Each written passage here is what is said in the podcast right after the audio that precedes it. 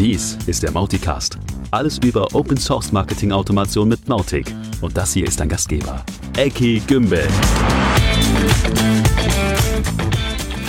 Ja, hallo Welt, hallo liebe Zuhörer, Zuhörerinnen, hallo lieber Thomas, wie geht's dir? Hi Eckart, mir geht's gut, dir auch? Auf jeden Fall, die Sonne scheint mir in den Rücken. Nicht auf dem Bauch. Ja, und nirgendwo sonst. ähm, ja, wir haben mal wieder eine spannende Folge vor uns. Wir sind bei der Nummer 10 angekommen. Herzlichen Glückwunsch. Mhm. Und ähm, haben heute im Interview den Mohammed Abu Musa aus Jordanien, ähm, den ich beim letzten Sprint erst ernsthaft kennengelernt habe, der aber sehr viel zu erzählen hat. Zum Beispiel über Zapier und Integromat, aber auch über seine Erfahrung mit HubSpot äh, versus Mautic und generell, warum Mautic ein cooles Ding ist, insbesondere zum Beispiel für Startups. Ja, dazu also in Kürze etwas mehr. Bevor wir dahin kommen, gibt es ein paar Neuigkeiten aus der Mautic Release-Welt. Ihr habt vielleicht mitbekommen, die 2.16.2 ist rausgekommen. Nochmal eine Verbesserung zur 2.16.1, kleine Bugfixes, nichts Großes. Äh, parallel Mautic 3 geht munter voran. Beta 2 wird es jetzt wohl geben. Äh, es war eine Zeit lang nicht sicher, ob es überhaupt eine Beta 2 noch geben würde. Aber das scheint jetzt wohl auf dem Wege. Aber auch da nichts Handfestes zu vermelden. Und ähm, insgesamt muss man sagen, die, das, das Developer-Team, also das Product-Team ist ziemlich aktiv, die anderen Teams auch. Ist gerade eine ganz gute Phase. Mhm. Ja, ich habe tatsächlich äh, im Blog von Josu was gelesen. Äh, DB Hurley ist nicht mehr bei Aquea. Das fand ich ganz interessant. Ja, da, das ist jetzt keine ganz neue äh, Neuigkeit. Das ist so am Rande einer Forumsdiskussion. Ich glaube, weil, weil DB äh, seine Sicht auf die Roadmap ja äh, vor einiger Zeit mal gepostet hat, da ist das dann am Rande mit rausgebröselt, dass Mhm. er schon seit Januar nicht mehr bei Acquia ist. Mhm. Ähm, dieser Blogpost, den du meinst, der hat deswegen so Wellen geschlagen, weil äh, Josu natürlich fragt, oh, was ist denn überhaupt? Ist er jetzt weg? Macht er Ja. was eigenes? Und äh, trägt, es trägt den plakativen Titel DB has left the building. Mhm. Und mit einer schönen Elvis-Darstellung. ja, stimmt. ähm, ja, ähm, wir kennen alle Josu, er ist natürlich gerne mal provokant ähm, und bringt Dinge aus seiner Sicht auf den Punkt und übertreibt es halt auch manchmal. Mhm. Ähm, aber der, der Kern ist natürlich, es gibt da gerade so eine Funkstille und so ein Vakuum und es ist nicht klar, warum jetzt schon wieder, was ist los? Und äh, von daher ganz gut, dass jemand da mal den Elefanten im Raum adressiert hat. Mhm.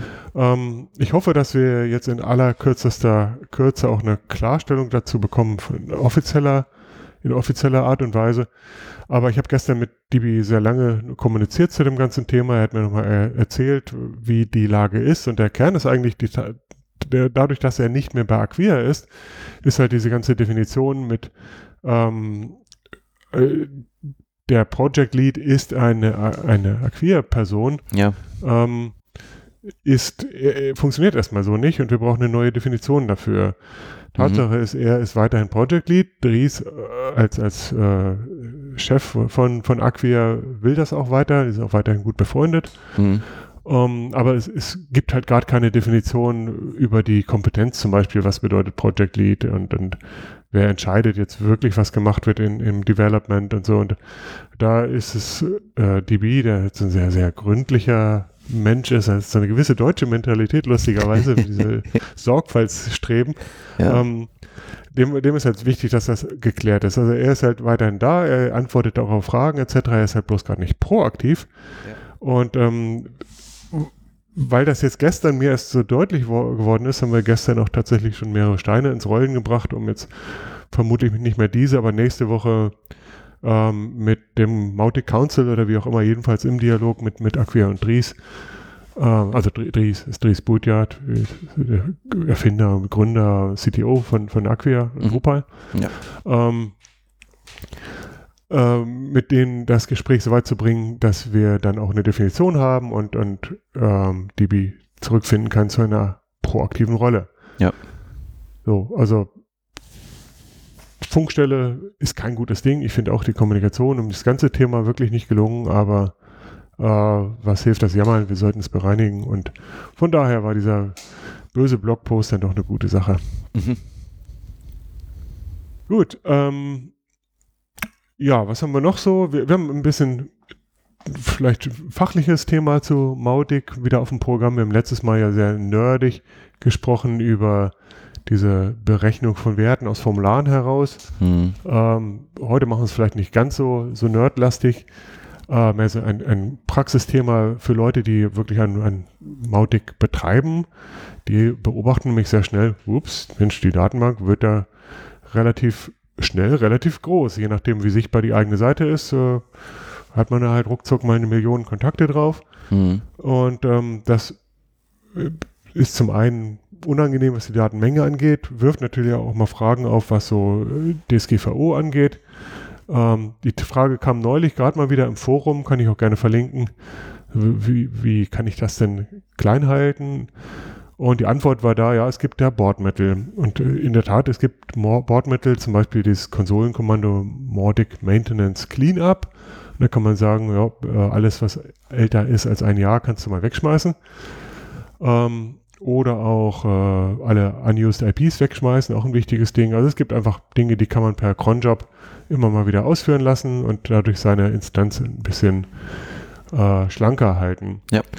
Und dann gibt es andere Ansätze, was wir ganz gerne machen, ist ähm, intelligenter zu gucken, was schmeißen wir da weg, alle, die jetzt lang nicht mehr da waren oder ganz, ganz typisch, alle, die eh nur einen Klick gemacht haben, diese ganzen Bots und sonstiger Dreck, äh, die können relativ zügig weg. Die brauchen nicht länger als 24 Stunden aufzuheben. Ja, das stimmt. Und auch dafür gibt es Bordmittel. Man kann nämlich in, mit Mautic ganz smart, smart, ganz smarte Sachen bauen, indem man einfach eine Kampagne baut, nimmt. Ich kann also einfach eine Kampagne bauen, die guckt auf bestimmte Sachen, äh, wirft es aufgrund dessen zum Beispiel in Segmente oder wie auch immer oder geht direkt in eine Act Aktion, Campaign Action, äh, namens Delete Contact und schwupps, schon ist er weg und äh, ich habe nicht mehr so viel Müll in der Datenbank. Okay, ja. Ja. Äh, es gibt ein paar darüber hinausgehende Ideen noch, ähm, bis hin zu, ähm, ich will Daten aufheben zu, zu statistischen Zwecken und la lagere deswegen aus in eine Schattendatenbank oder sowas alles. Das geht jetzt vielleicht ein Stück zu weit. Insgesamt äh, würde ich sagen, auch für das Thema ein netter Knowledge Base Artikel, den verlinken wir auch wieder in den Show Notes. Ja. Und ähm, schaut euch das an. Ja, cool. Ja, dann haben wir vorhin schon das Thema Sprint ganz kurz erwähnt und im letzten Podcast ja auch ein bisschen mehr darüber gesprochen. Das war kurz vor dem Sprint. Mhm. Der hat dann stattgefunden, wie berichtet von diesem physikalischen Event oder äh, persönlichen Treffen in Belgien, mussten wir notgedrungen abkommen und äh, das Ganze in die virtuelle Welt verlegen. Und wie hat so funktioniert? Äh, wahnsinnig gut. Wir waren, wir haben ja ziemlich spät dann angefangen, das Ganze auch nochmal zu bewerben und haben äh, in 0, nichts über 50 Anmeldungen gehabt. Am Ende waren es über 60 und äh, auch mit einer äh, Anwesenheitsrate von, von über der Hälfte von den Leuten, die dann sich angemeldet hatten, haben auch teilgenommen. Cool. Das war schon mal eine mega Überraschung. Noch dazu kamen die wirklich aus aller Herren Länder. Wir Mhm. hatten Anmeldungen von, von was ich, Afrika bis Japan, Indien bis, bis Peru und, und äh, natürlich Nordamerika und Europa etc. Mhm. Ja, viel mehr ist ja auch nicht. Ich weiß gar nicht, ob Australier dabei waren. Hm. Aber ich meine, das ist natürlich auch der Riesenvorteil von solchen virtuellen Veranstaltungen. Ne? Die Barrieren dran teilzunehmen sind halt einfach echt deutlich, deutlich geringer. Ja, also mega gut. Wie gesagt, das sind alles Leute, die wir zum Großteil nie, nie dabei gehabt hätten. Also kein Mensch wäre von Japan oder Peru nach, nach Gent geflogen, so schön es da auch ist. Mhm. Ähm, die Bedenken, die wir alle hatten, so, ah, wie gut funktioniert das virtuell, die, das war natürlich der, der, das nächste große Fragezeichen. Ja. Aber erstmal überhaupt diese Leute zu aktivieren und kennenzulernen auch, war schon mal echt extrem gut. Mhm. Ja, und dann die Frage, wie gut funktioniert das? Wie, wie, wie organisiert man das überhaupt alles von der Anmeldung und, und Erinnerung bis hin zu, zur Durchführung im Großen und im Kleinen? ja. und äh, bis hin zur Nachbereitung äh, ganz, ganz viel Neuland und ähm, es war für uns als Organisatoren genauso viel für die Teilnehmer äh, komplett Neuland. Ich glaube, es war keiner da, der, dabei, der gesagt hat, ich habe sowas schon mal mitgemacht in dieser Art. Mhm. Ähm, wir haben deswegen halt auch bewusst Feedback eingeholt und ähm, nicht nur sehr nettes, sondern auch extrem positives Feedback und Ratings bekommen. Es schwankte wirklich zwischen so, so gut und sehr gut oder ähm, in Schulnoten so zwischen, zwischen eins, also ganz viele Einsen, ganz viele Zweien dabei, Super. ganz wenige, die eine drei gegeben haben. Mhm. Ähm, also das ist schon mal schön. Alle haben natürlich auch anerkannt, okay, da, bei Neuland sind auch immer Dinge, die nicht so gut funktionieren. Wir haben zum Beispiel versucht, so die, die, das Menschliche irgendwie auch, auch zu fördern, indem wir alle paar Stunden mal so eine Kaffeepause virtuell ja. eingezogen haben. Und die liefen halt mal so, mal so, weil äh, die Leute auch nicht wussten, okay, muss ich dabei sein, darf ich dabei sein, soll ich dabei sein, was darf ich da sagen, äh, wozu ist das gut und so. Und mhm. ähm, das hat sich im Laufe de, des Events dann halt auch ein bisschen verbessert. Wie oft macht man sowas überhaupt, das ist eine andere Frage. Ja. Aber das ist auch nur ein Beispiel. Aber insgesamt die inhaltliche Arbeit hat super geklappt. Die Tatsache, dass wir da viele Leute dabei hatten, ähm, die wir sonst nicht gehabt hatten, war, war so schön und davon sind halt auch diverse jetzt dabei geblieben, sind in den Teams drin. Schön. Das ist natürlich nochmal super, super gut. Ähm, das heißt also insgesamt die Experience und die, die, die Zufriedenheit mega hoch. Ja, und, ich freue mich sehr. Und äh, dein Interviewpartner, den hast du da kennengelernt. Ja, genau. Mohammed, ähm, ich habe ich bin einmal über ihn gestolpert vorher wegen der Integration. Ich will nicht zu viel vorwegnehmen jetzt, mhm. aber ähm, meistens ist so eine, so eine Online-Berührung doch immer sehr punktuell und, und in so einem Sprint, da ist dann tatsächlich auch nur Zeit, intensiver zu sprechen über ein Thema mhm. und äh, also ganz viel auch in so Live-Calls. Ähm, aber dann halt auch weiterzugehen und mal hinter dieses eine Thema zu blicken oder jenseits des einen Themas mal sich auszutauschen und, und zu gucken, mit wem hat man es eigentlich so zu tun auf der anderen Seite. Das kommt halt oft kurz, wenn man nur im Slack mal irgendwie Wortfetzen austauscht. Mhm. Ja. ja, das war ganz cool. Ja, super. Ich bin ja ganz gespannt. Wir haben ja morgen äh, den Agency Day, wo wir dran teilnehmen. Der ist ja auch dann virtuell. Äh, ähnliches Format vielleicht, wie das so läuft. Da bin ich echt mega gespannt drauf. Ja, genau. Wir ähm, zeichnen jetzt gerade am 23. April auf und äh, haben in Deutschland einen, einen Agenturaustausch, einen Agency Day. Ähm, ja, und ich die, die ganze Erfahrung, die, die, wird natürlich in diesen Monaten jetzt auch wachsen. Es werden mehr solche Dinge passieren, aber ich glaube, wir waren schon relativ weit vorne gerade. Ja. ja, nichtsdestoweniger bleibt die Frage, was ist denn ähm, die Zukunft solcher Events? Also A, wie oft machen wir sowas virtuell und gibt es kombinierte oder gibt es auch in, reine In-Person-Events in Zukunft? Mhm. Und ähm, ist, alle, die In-Person-Events gemacht haben, sagen natürlich, okay, da fehlt dann auch irgendwie was. Und mhm. ähm, auf der anderen Seite sind gemischtes Event, glaube ich, nach wie vor ist halt auch schwierig, wo der, der Remote-Teilnehmer wirklich nur ein Teilnehmer zweiter Klasse ist. Mhm. Ähm, von daher kann ich mir gut vorstellen, dass wir so eine, eine Dualität machen, dass wir In-Person-Events äh, in verschiedenen Teilen der, der Welt mal machen, mhm. aber halt auch definitiv diese rein virtuellen Dinger weiter, weitermachen werden. Ja. Gut, aber das ist ein bisschen Vorgriff. Erstmal ist es ja als Rückblick gemeint und der, der war super positiv. Cool. Und am Rande da des Sprints ist noch was passiert, ne? ja, also von uns haben wir mehrere Leute teilgenommen, so auch der Leon, den ihr vielleicht aus dem englischen Podcast schon mal gehört habt. Mhm.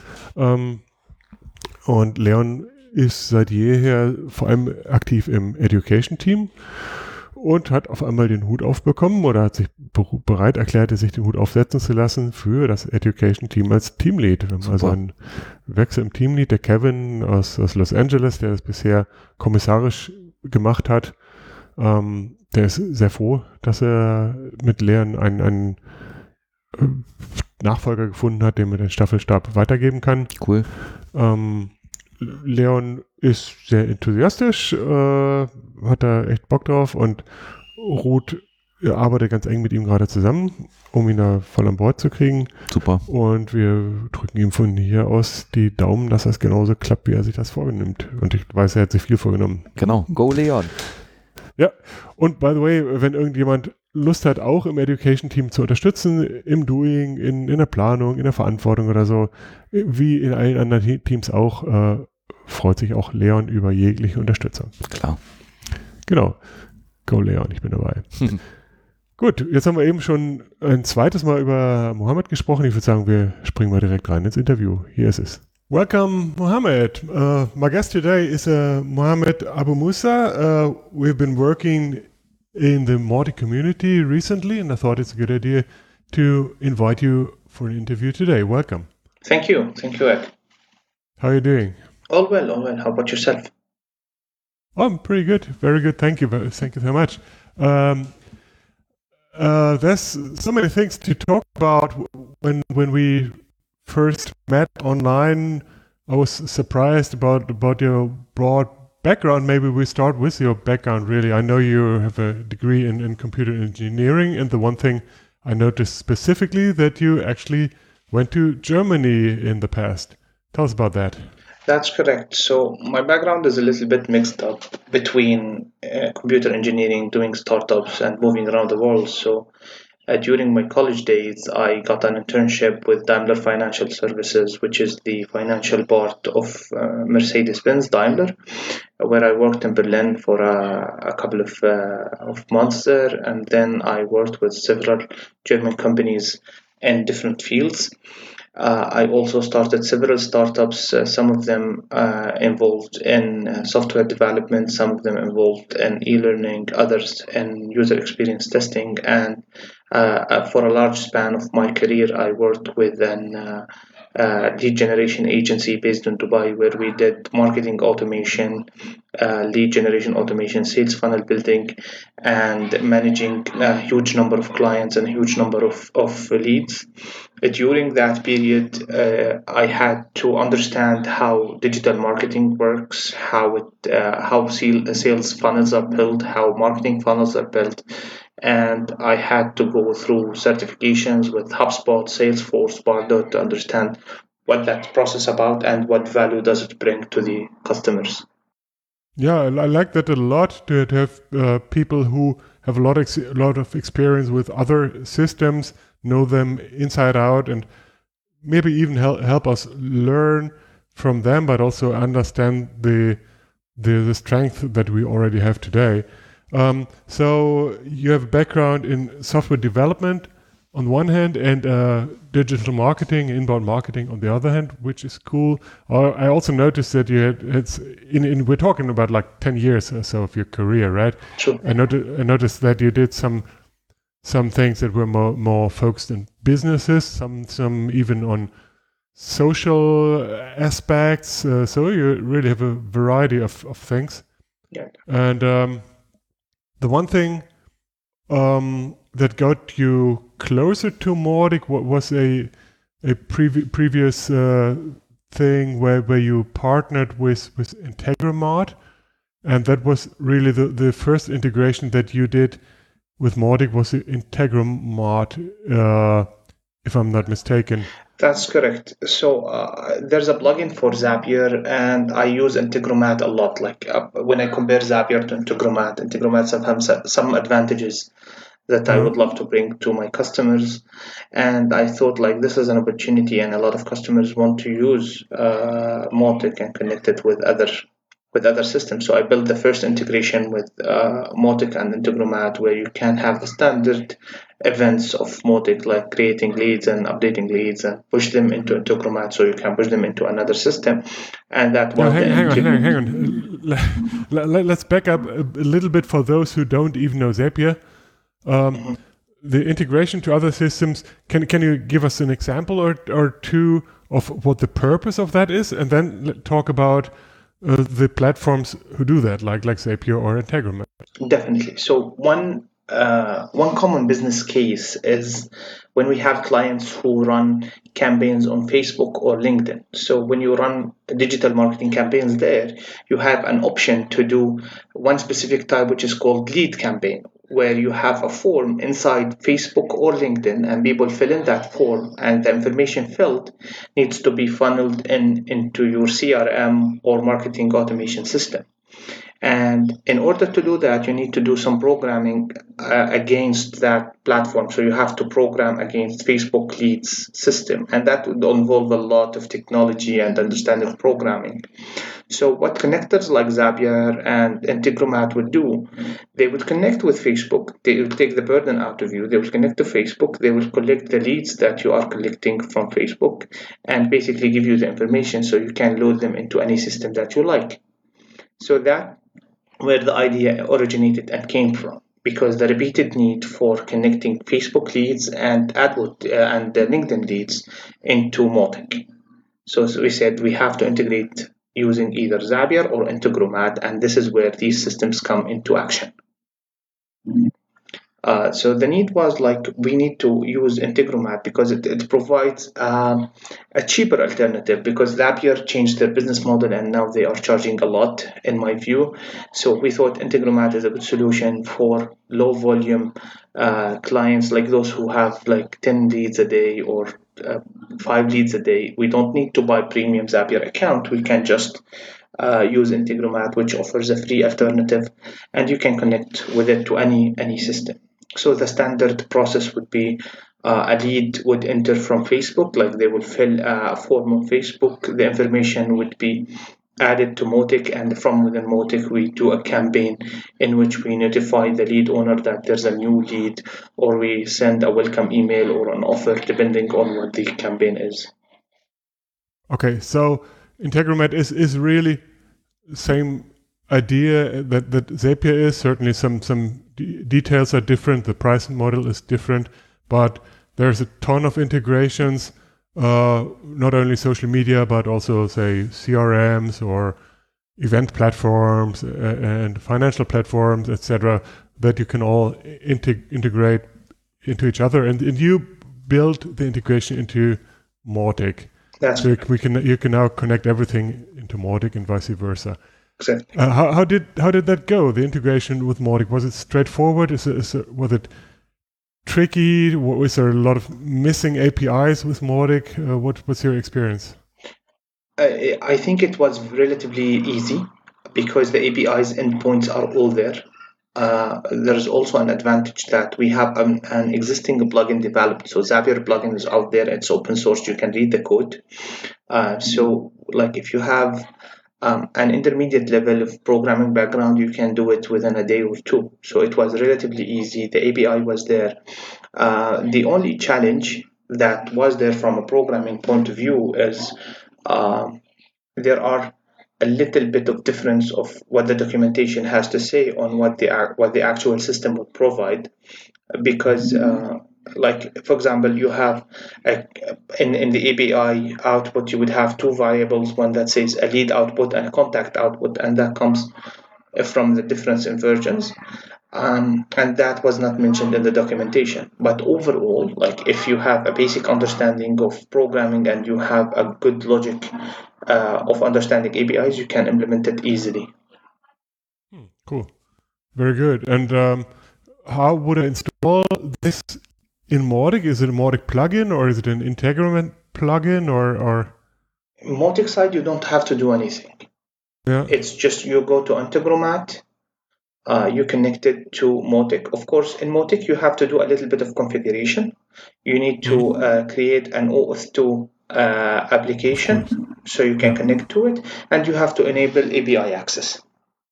Okay, so the the module is. I mean, you you are a partner with Integromat. They now have the Mautic plugin installed for everybody. Basically, I don't need to install anything. Just You don't have to install anything, just have a, an Integromat account and you can connect to your Mautic account, and that's it. Okay, very cool. Um, is there any enhancements uh, that that we could do on the Mautic side to make the integration even more powerful? Um, I think we can do uh, more uh, more events, more triggers. Like when points changes, we can trigger an event. When a state changes, we can trigger an event. We can do scheduling of repo- reports uh, and sending like we can send the CSV to Integromat, which is not available at the moment. It- like an example, uh, a report is generated as CSV every every single day, and that would trigger a webhook and send the CSV file to Integromat, which is parsed and sent to different stakeholders in in uh, the marketing campaign. Yeah, yeah, makes sense. Yeah, very cool. Um, let's let's step back a little bit further and uh, talk about what you are doing today in general. What's what's your business today? What are you doing with Mautic today?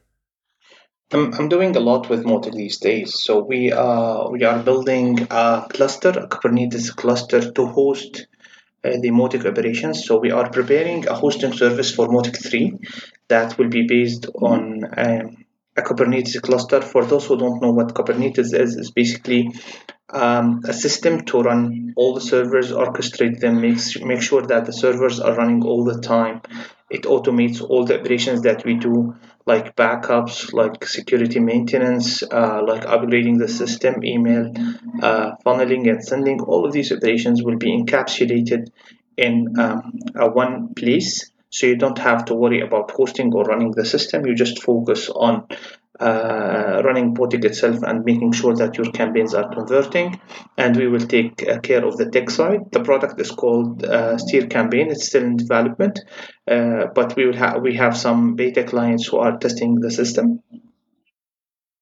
Okay, that's a steer steer campaign as in, in steering wheel. Yes, a steering wheel. So okay. steer campaign. Okay. Steer campaign. Yeah, I put the, the, I put the URL in the show notes. Okay. Thank you. Yeah. Mm-hmm. Uh, so uh, the the idea came from uh, the large number of clients that we worked with, and we found it uh, it was a hassle and uh, sometimes a commitment from our side and the client side to do that kind of maintenance, upgrades, uh, security checks, making sure that everything works. So we thought we can consolidate all these operations into a single space, and the clients can focus on building their campaigns while we focus on making things run contributing back to the community, understanding the bugs, and sometimes fix them. Yeah, very good. So you do do you have existing clients, large and small, uh, that are running traditional hosted environments, and you're now building a, a SaaS environment uh, from that experience? Yes, fair? yes, exactly. We have a lot of clients who are using self-hosted systems, and it uh, they are hosted like on different environments. Some of them on DigitalOcean, some of them on AWS, uh, Google Cloud. So it, it varies. It, it's hosted on um, every single different cloud hosting system, and that made a little bit of a hassle for for us and them to make sure that these servers are running well and without problems. Yeah, yeah. Tell me about it. yeah. Okay. Um, you do have a lot of startups within your clients too, and I, I understand that that you're considering that a special focus. Uh, what, why do you think it's that Mautic is so valuable to startups? What's what are the benefits specifically for them? Um, so for, for startups, I think if we look back at the landscape, like the competitive landscape, where Mautic stand against the competitors. So if you analyze, if you took a small look at the landscape, you would see we have HubSpot and ActiveCampaign leading the dashboard. You have also MailChimp and Klaviyo, Pardot. They are all competing against Mautic. And most of these companies are offering amazing products, but with a high, high cost. Uh, sometimes uh, these costs can come up to three, um, 300,000 or 400,000. So that's around half a million. And that's a big number for your company, whether it's a small or large, if you are an agency or a multi million contact company. So Mautic provides a good option for startups because it's uh, relatively uh, small, you have relatively small running costs and it helps you understand your funnels and it's very easy to implement once you like learn it a little bit. Okay. Um, i sit down with a lot of my clients my startup clients and we always they always come with we need to use hubspot. So i always ask them why it's a need. What's the idea? And then we start talking about how do they design their marketing and sales funnels. So i made up like a conclusion of what what are the reasons that drive startups and sometimes agencies and, and big companies to use HubSpot. So um, you would find like many startups starts without understanding their needs. So they go to HubSpot because it offers a wide range of features and they offer um, I would call it a trap, like a very generous discount for the first year. You would have to pay like $25 a month for the first year. But after the first year is done, you are paying something around 3,000 or $2,000. And they start charging you per seat. So Yeah. instead of like, if you are a super startup, okay, you can pay for it. But if you are a regular startup or a regular agency, these prices are not really good for scale. So the first thing, the first problem that many companies, I wouldn't say just startups, are suffering from is that they do not understand their needs. The first thing is that startups and many companies look into technical features before they design their funnels. Like uh, they do, uh, like uh, some some questions would come. Do they do IP reverse lookup? Like if a lead came in and we only know the IP, we would know which company they came from. And the the the regular question would be what that would benefit you why is this feature important for you? Do you have a funnel in place? Do you know what to do with your leads? Do you know which lead is a good lead? Which which lead is a bad lead? Which lead is ready to, to buy? Which one is not? And when we start asking these questions, we identify that many features that most of the big systems are offering is not really relevant. Okay, especially in the earliest stages of startups. Yeah. Um, I also realized that many companies do not realize the difference between marketing automation and a CRM. They don't know the difference between marketing activities and marketing automation and a CRM operation. This is why they sometimes buy a product that combines both and they end up using 10% of all the features provided, although they only needed a marketing automation system or only needed a CRM system, especially for low volume companies like they don't have a lot of leads. Okay. Um, one thing that a lot of agencies ask about is whether Mautic has a white labeling feature or not. Can they do a centralized management of their instances or not? How can they do that? And that is something that comes a lot, like very often. And luckily, there's a plugin to do that. And you can install it on Mautic and you can change the logos, the colors of Mautic while maintaining uh, the the licensing model of Mautic and not violating that. Um, also for pricing, and this is the thing that uh, many companies often neglect.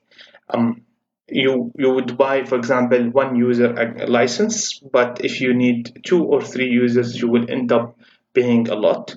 Or if you have a small number of leads, say a thousand leads or two thousand leads, but when you scale that up, you end up buying a huge number uh, of of uh, money for that that type of pricing. So these are the, the nodes that you should consider when you are evaluating Mautic against other competitors or when you're evaluating to select which CRM or marketing automation system that you need to buy.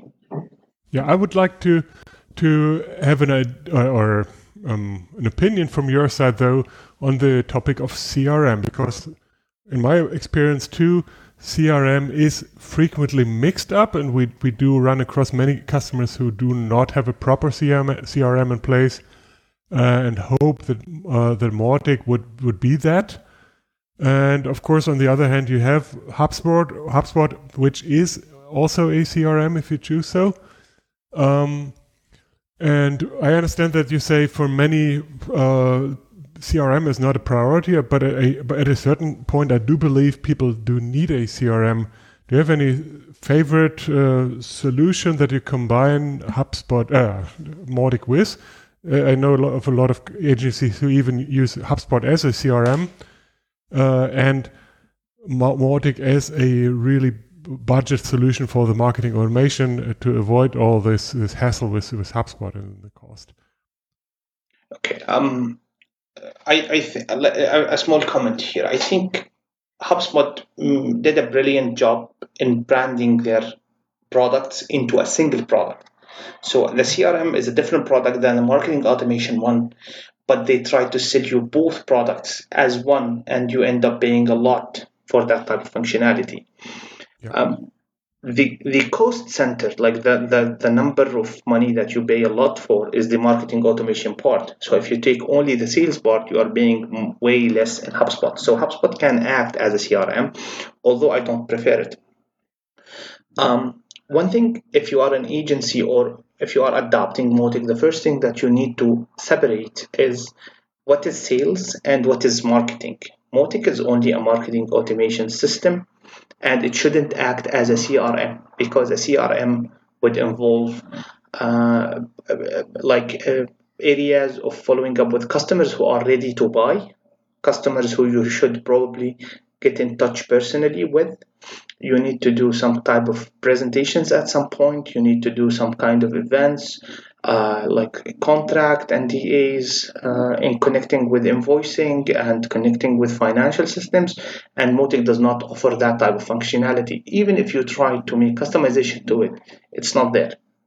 Yeah. My suggestion is to use a Pipedrive. I, I use Pipedrive a lot with a lot of customers. Uh, the costs are relatively good, especially if you have a small team of uh, sales reps, like around five or 4 mm-hmm. It's well connected with with Mautic, so you can uh, make your leads hot in Mautic. You can understand their needs. You can uh, know in which stage they are, and then you can push the leads out from Mautic into Pipedrive, where they become hot leads ready for your salespeople to step in and uh, sell them the products and close the deals with them. And we have implemented this type of philosophy with a big number of clients, ranging from small clients who have uh, thousands of leads in, and clients who have several thousands of leads, including one b- b- big pharmaceutical company in the US who used to pay a lot for uh, Pardot. And we stopped using Pardot and we moved the marketing automation part into Mautic and the sales part kept with Salesforce because they have already Salesforce. So we connected this to that and they uh, reduced the amount of investment they have to do with Salesforce uh, around uh, like uh, around two hundred thousand dollars. Yeah, I agree that that whatever you use as a CRM, a proper integration is absolutely key.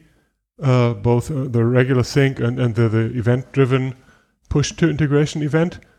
Um, and yeah, there are, there are a lot of existing integrations from Pipedrive to Salesforce or even HubSpot CRM uh, or others like SAP or, or you, you name it, vTiger.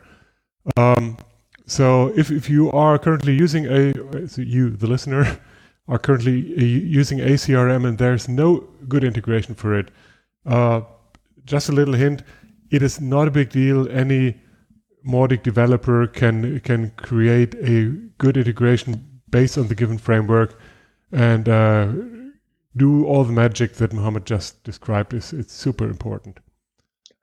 Definitely.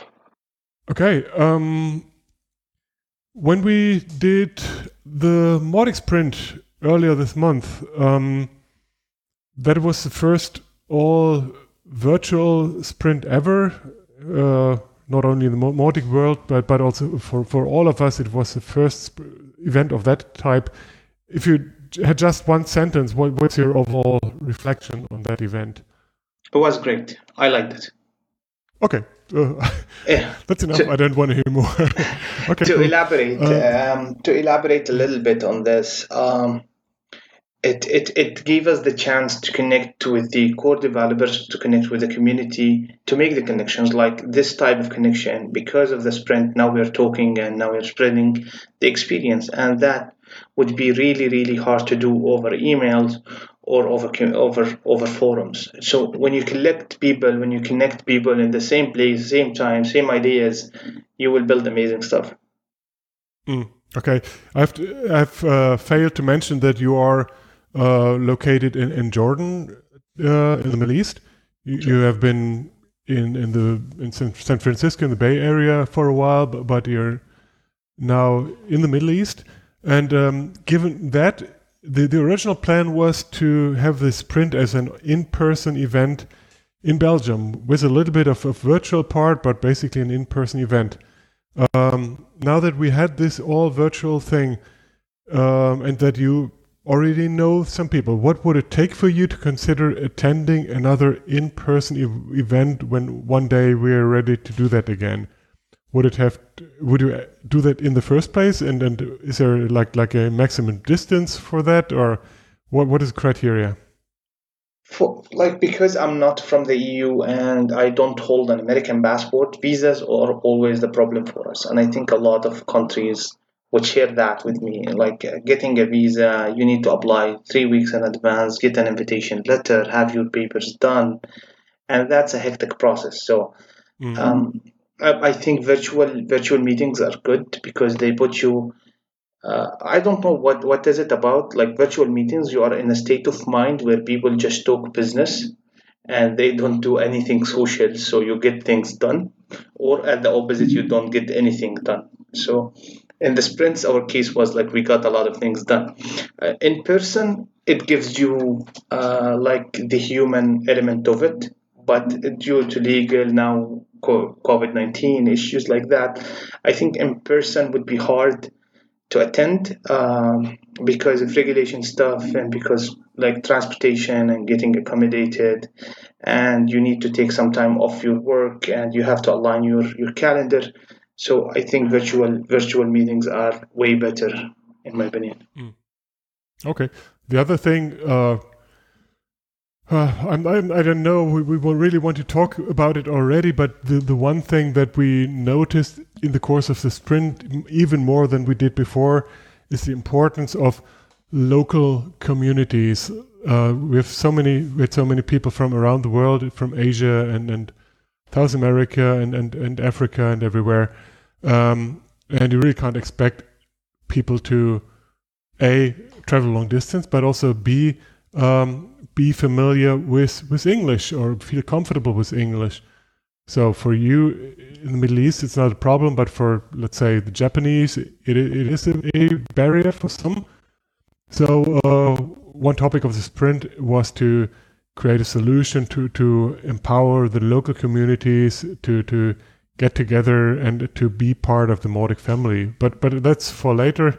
Um, one thing I remember from from you uh, contributing to the marketing team was the push for more case studies, and I think you offered to create one yourself. Uh, can you talk about that already? Can you give us a sneak sneak peek, maybe? Definitely. Uh, so the case study is ready now. It's in review um, and probably we'll publish it next week uh, after we run it with the marketing team and make sure it matches the standards. So this uh, case study is a client of ours based in uh, the in San Francisco, and amazingly, this company is a chemical company. They are a chemical marketplace, and they uh, sell sell chemical products for their clients and they looked for a solution that scales with them. So they started, we, we talked in the beginning uh, or that they need a marketing automation system that would help them uh, send emails without them, them paying a lot of money. And we scaled from one Mautic installation to now around 50 Mautic installations, managing leads around uh, 400,000 emails. And and these guys were amazed by the capabilities that Mautic provide. They like the way it manages uh, the uh, campaigns, the way it follow ups, the way it makes some reports, and this type of, of case studies would allow other companies in other industries like real estate, like financials, even startups can understand the value that Mautic brings to them. And in this specific case study, we highlighted the usage of Mautic within the processes, how it lowered the cost of ownership, and how it helped us uh, increase the uh, marketing activities for our clients without them being involved. Mm-hmm in uh, like buying systems or sharing accesses or doing any technical stuff uh, as as a client. Cool. Yeah, I can't wait to see it and, and read it online. Uh, thank you so much for sharing that. Definitely. Um, before I let you go, um, there's a, a, general question I'd like to ask you. Um, when when you talk to others who get started with with valuable, what information did you for yourself find most most valuable? What what are you recommending others today, be it users or be it agencies? What are the resources? Okay, for the resources, the documentation is really good. I liked it. The videos, there are several videos on YouTube that uh, help you understand the concepts uh, the documentation are self-explanatory. You don't have to be uh, like a supervisor or a, uh, a, developer to understand them. So you can start with the documentation. You can uh, watch the videos and see how it works. There are several blog articles that discusses how to use it, and I think these information are valuable for you if you are getting started. Uh, and I also uh, encourage a lot of people to install Mautic on their machines using, for example, Vagrant or VirtualBox. So you uh, you can test it locally. You can see how it works. Um, there are small hacks that you can do. For example, um, you can use a system called mailtrap.io. And oh yeah, important. Yeah, and you just send emails out, and these emails will go to Mailtrap, and you can see how your stuff works. You can see how the campaigns work, how the scheduling work, why Mautic is important, and when you go through the documentation, you would see that you are making a lot of progress. And when you start playing with the campaign builder, and that is the most important part, when you start playing with the campaign builder, you will discover how uh, good Mautic is in managing and uh, getting under, uh, like getting your email campaigns or marketing campaigns done correctly. Okay, cool. Thank you very much. Very last question: Where can find people uh, you online? You can find me on the Slack channel, Mautic Slack channel. I'm there. You can find yep. me on LinkedIn, and you can find me on GitHub.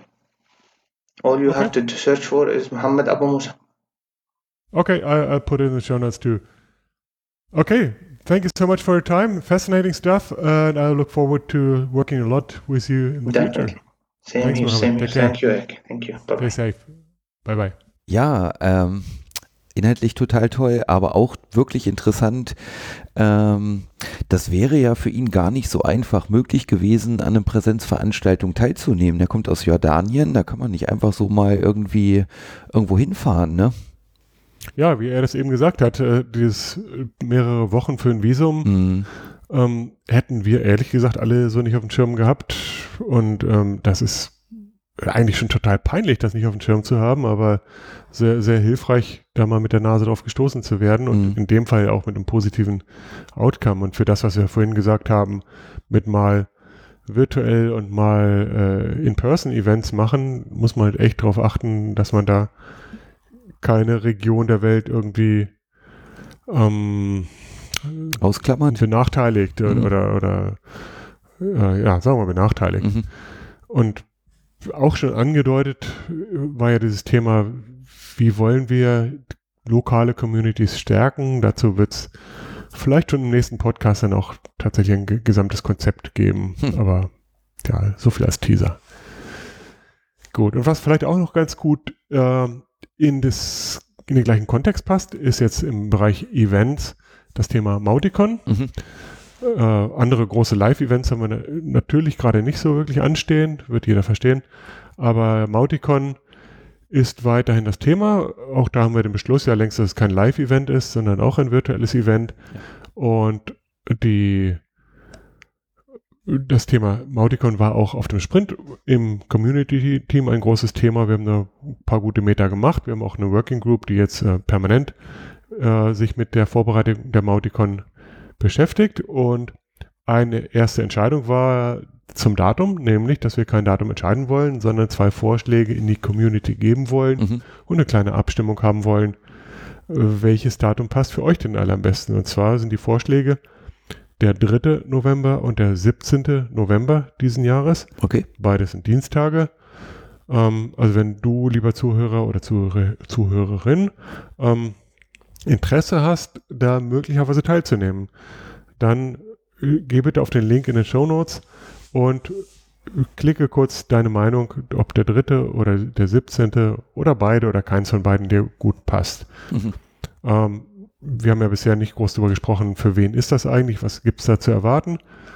Die Idee ist, dass wir in diesem virtuellen Modus ganz gut für jeden was haben werden. Es wird natürlich einen Misch ge geben, oder Mischmasch geben aus Keynote und, und äh, Hauptvorträgen einerseits und Breakout-Sessions andererseits. Wir werden Technikthemen haben und, und Anwenderthemen. Ich glaube, wir werden einen großen Fokus haben auf Mautic für Agenturen, der Einstieg oder die Best Practices oder was auch immer. Mhm.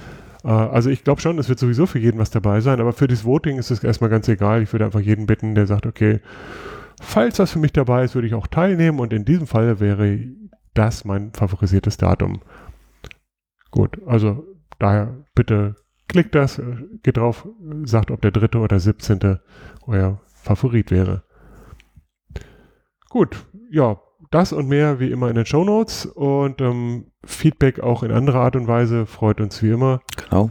Also nicht nur Rate und Review, sondern auch gerne Fragen oder ähnliche Geschichten auf sozialen Kanälen aller Art an uns werfen. Und teilen. Gerne auch Wünsche. Ja, ja, Mhm. weiterempfehlen. Genau. Spread the word, auf jeden Fall.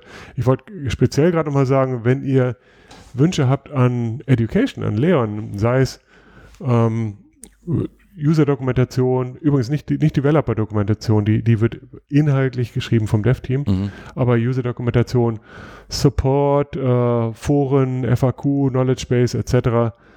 Äh, all das ist ja Team Education. Wenn ihr da irgendwo Ideen habt oder Wünsche oder Forderungen oder Kritik oder so, dann, dann lasst uns das auch gerne wissen. Ähm, und Leon hat mir gesagt, er freut sich über alles, was er hört. Nicht nur über Helfer, sondern auch über äh, Leute, die ihm irgendwie einen, einen Kontext geben, äh, wo er sich eigentlich befindet mit seinem Team. Super. Ja, das sei hiermit nochmal weitergegeben. Und das war es auch von meiner Seite. Ich würde sagen, vielen, vielen Dank fürs Zuhören heute. Wir hören uns gerne in Kürze wieder. Tschüss. Bye bye.